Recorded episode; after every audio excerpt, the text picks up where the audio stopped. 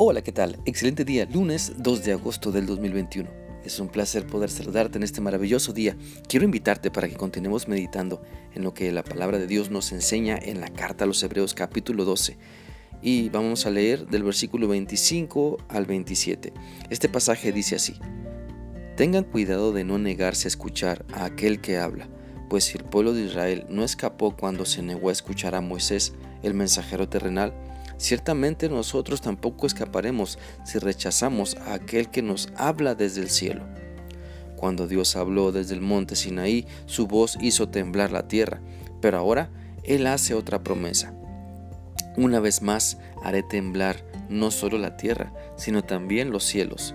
Eso significa que toda la creación será agitada y removida para que solo permanezcan las cosas inconmovibles. Este pasaje es un recordatorio para que no cerremos nuestros oídos ni nuestros ojos a lo que Dios nos ordena. Más bien debemos poner atención en sus mandamientos para vivirlos. Debemos practicar con gozo lo que la palabra de Dios nos enseña y considerarlo el mejor estilo de vida donde las bendiciones de Dios están a nuestro alcance cuando nos sometemos a su autoridad. Esta llamada a poner atención a lo que Dios nos dice se hace porque vivimos en un mundo donde la mayoría de las personas ignora la voluntad de Dios. Han sacado a Dios de sus vidas, consideran la palabra de Dios como algo anticuado, se han levantado con una corriente que llama bueno a lo malo. Pero Dios nos está diciendo que lo escuchemos para que regresemos a Él.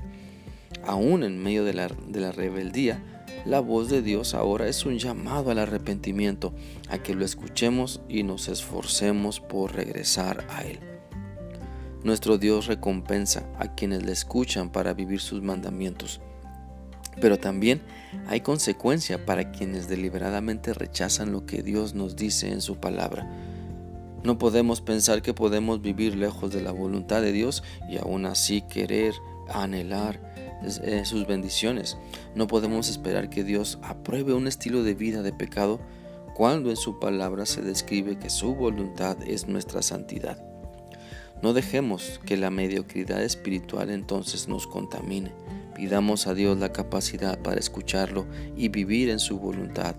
No nos tapemos nuestros oídos pretendiendo no querer escuchar lo que Dios dice, que, con, que nos dice y que nos dice con tanto amor y tanta claridad con tanto esmero nos enseña por medio de su palabra. La Biblia dice en 2 de Pedro 3:9 lo siguiente: En realidad no es que el Señor sea lento para cumplir su promesa, como algunos piensan, al contrario, es paciente por amor a ustedes. No quiere que nadie sea destruido, quiere que todos se arrepientan. Entonces la voluntad de Dios es que toda la humanidad le reconozca regrese a Él, se arrepienta y le obedezca. La voluntad de Dios es que dejemos de ser rebeldes y le creamos todo y disfrutemos la vida que Él ha preparado para los que le aman. Porque llegará el día donde no habrá más oportunidad de arrepentimiento, sino que el juicio de Dios vendrá y todos estaremos delante de Él. Pero si has creído en Cristo, si has creído que solo Cristo te salva, te has arrepentido de tus pecados pidiendo perdón a Dios para ahora seguir a Jesús, entonces tenemos una morada eterna donde estaremos para siempre con Dios. El Señor Dios Todopoderoso quiere que le escuchemos. Dios quiere mostrarnos todo lo que Él tiene para los que le aman. Por eso es importante mostrar obediencia a Dios ahora y no ser, y no ser rebeldes al punto que Dios tenga que remover la tierra, como el pasaje de Hebreos dice, para que, para que podamos entender lo que Él nos dice en su palabra y que eso es, es algo real.